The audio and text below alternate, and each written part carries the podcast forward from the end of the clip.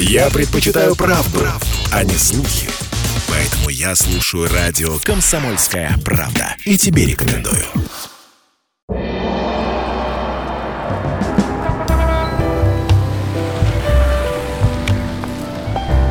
Дзен в большом городе. Начинает свою работу Калининградская студия радио «Комсомольская правда». У микрофона Светлана Шунейка. Добрый день всем. И, конечно же, традиционно программа «Дзен в большом городе». Значит, у микрофона также кандидат психологических наук Маргарита Зыкова. Маргарита Николаевна, и вам добрый день. И всем добрый день. Мы сегодня пройдем по новостям. Время от времени мы разбираем калининградские новости и смотрим на них с психологической точки зрения.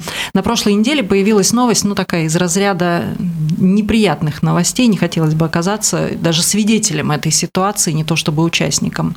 В Калининградском лицее, в одном из калининградских лицеев, отец и мать ребенка выясняли отношения ну, под камерами, во-первых, поэтому мы знаем об этом происшествии, во-вторых, на глазах у ребенка.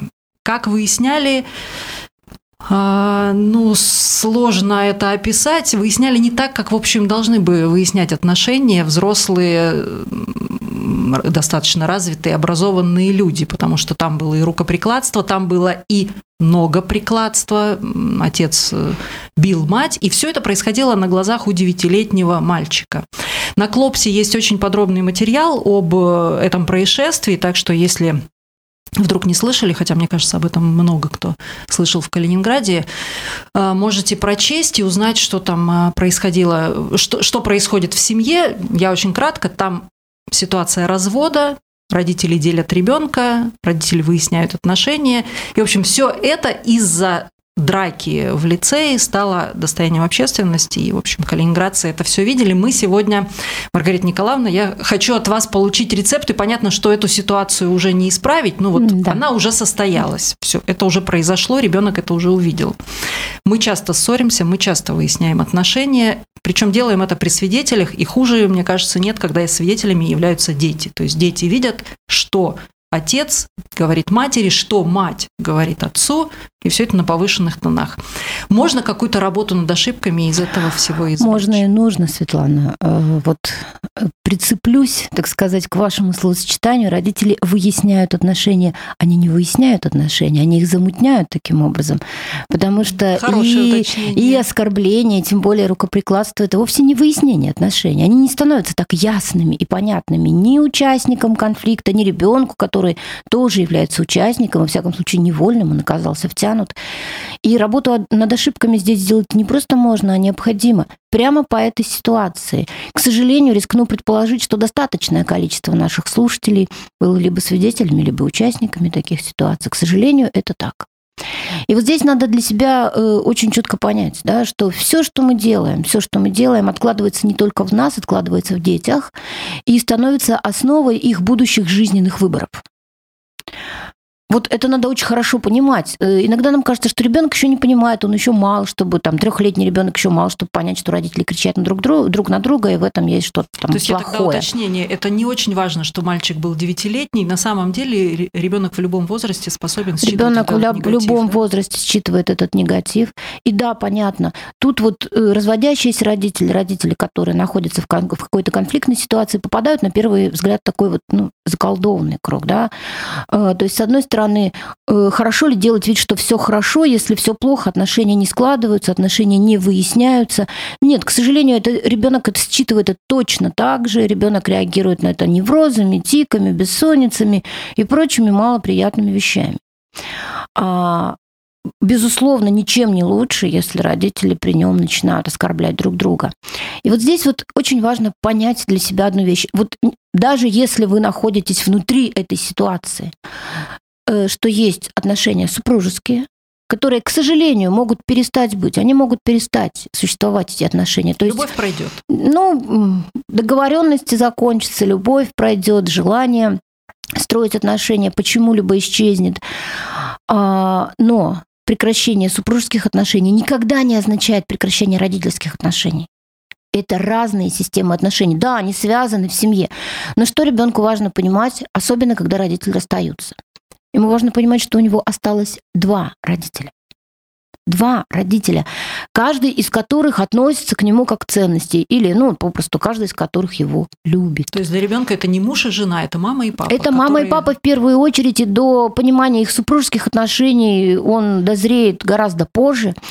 И вот здесь вот очень важно понять, что э, ребенку надо оставить шанс на то, чтобы у него остался образ родителя одного и другого, образ позитивный. И что делать конкретно в этой ситуации? Вдохнуть и набраться мужества, Светлана. Вдохнуть и набраться мужества и проанализировать себя. Ведь смотрите, в любых отношениях, которые сейчас очень конфликтные, деструктивные и так далее, и так далее, в них всегда было хорошее. Ведь есть ребенок, и не вчера это, ну, э, то есть э, не вчера начался конфликт, но ведь были и светлые моменты там. И вот здесь вот, говоря ребенку правду, важно говорить ребенку правду, а, очень важно выбирать щадящий вариант этой правды. То есть говорить о том, что в первую очередь начать с чего разговор с ребенком такому родителю, который ну, оказался втянут в это или сам инициировал такой конфликт. В то, что, э, сказать о том, что родитель раскаивается. В том, что он был неправ и поступил несправедливо, оскорбляя другого родителя. Да? Э, это можно объяснить ребенку, ведь ребенок в запале, мы часто слышим, как дети друг другу кричат, кто дурак, а кто сам дурак. А, то есть не говорить ему, приводя там какие-то железобетонные аргументы, а вот он такой плохой или она такая плохая, я поэтому нет. Признать, признать очевидный факт. Я повел себя неправильно. Я был или я была не права в этой ситуации. Так делать было не надо. И я сейчас вот прям рассказываю, мне очень жаль, что ты это слышал и что это видел. И ты должен знать, ребенок, да, что в нашей жизни было очень много хорошего. И что а, ты, когда появился, мы очень радовались. И что твоей вины нету в случившемся. Вот это еще очень важно, потому что некоторые дети, особенно дети чувствительные, они могут брать на себя эту вину за Из отношения родителей. родителей да. Вот и здесь э, родителям вот как раз если выяснять отношения, то им надо договориться о том, что вот э, они, во-первых, не говорят друг, друг о друге гадости ребенку, не настраивают ребенка, да, вот удерживаются от этого и стараются вспоминать какие-то все-таки хорошие моменты, да, ведь очевидно, что даже относясь к человеку, ну, негативно, мы можем найти в нем что-то хорошее, мы можем, например, сказать человеку, что он там, он по-своему тебя любит, он хочет о тебе заботиться, или она, да, ну, не всегда, может быть, у нас это получается так, как нам бы хотелось. Э, очень интересная такая вот э, сложилась традиция, назову это традицией в Советском Союзе, когда детям, например, об отсутствующих отцах, ну, говорили, что там отец, там он летчик-испытатель, он разбился в космосе, да, и прочее, прочее, прочее. Потом для ребенка могло стать очень неприятным и драматическим открытием, что это было не так. Вспомните э, сцену из великолепного фильма «Джентльмены удачи» или перечитайте сценарий Виктории Токаревой, да, какая-то же, какая же это зараза, хмыренку упыря рассказал, да, а мы радовались, пап, что ты не умер, а что ты сидишь в тюрьме. То есть Иногда ребенку и такая правда бывает важна. Самое главное понимать, что а, мы э, начинаем прояснять свои отношения и выстраивать поведение в конфликте, даже если дело дошло до рукоприкладства и мата, с признания того, что мы были неправы, что мы вели себя так, как вести себя нельзя. И это признание должно быть сделано ребенку. А, поверьте, что а, а ребенок оц... участника конфликта. Да, ребенок оценит эту силу, силу вашего признания э, потом, возможно, оценит.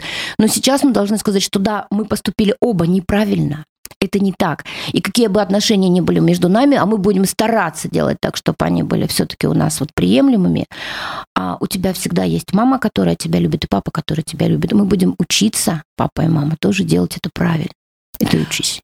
А можно ли э, в такие ситуации вообще не попадать? То есть можно ли как-то выбить это где-то на, на стене большими буквами, что отец и мать отношения при ребенке не выясняют просто никогда? Или все-таки нужно иногда? То есть ребенок должен смотреть эти ссоры или не должен? Опять же, если это выяснение отношений, ну, например, отношений внутрисемейных, да, то ребенок, если это выясняют, они дерутся и, и не спорят, если действительно спрашивают друг друга, что-то уточняют. Но речь идет именно о детско-родительских отношениях. Супружеские отношения – это дело супругов и в них не надо вмешивать ребенка. Не надо вмешивать, не надо говорить о том, что вот он такой, я в нем разочаровалась, или вот я думал, что она такая, она оказалась такая. Это дело взрослых людей. У ребенка должен сохраняться образ отца и матери, на который он, если уж и не ориентироваться будет, что вот надо быть таким, но э, образ, который несет в себе черты все-таки достойного человека. И поэтому э, найдите в себе мужество, сделайте вдох.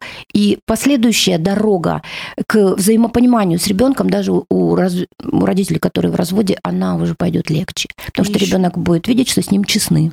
И еще одно уточнение. Мне приходилось слышать от знакомых, там, от дальних знакомых, когда мать в присутствии ребенка, ну, они в разводе с отцом, и она позволяет себе ребенок слышит, говорить какие-то плохие вещи об отце. Это нормально или лучше это? Это абсолютно недопустимо вообще. И тут мать, как и отец, оказавшийся в такой ситуации, должны понимать. Вот в, в этой ситуации, говоря за глаза о другом родителе плохо, родитель тот, который это делает, он манипулирует ребенком, и ребенок привыкает к тому, что им манипулируют. Захочет ли такой родитель, чтобы через 5-7 лет этот ребенок, выросший, стал объектом манипуляции другого человека с, возможно, гораздо более э, страшными замыслами, помыслами?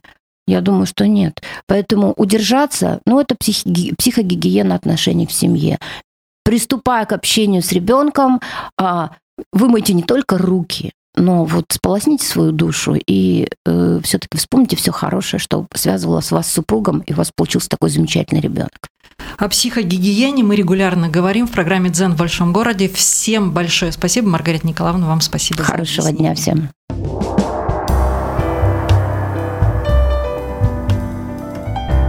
«Дзен в большом городе».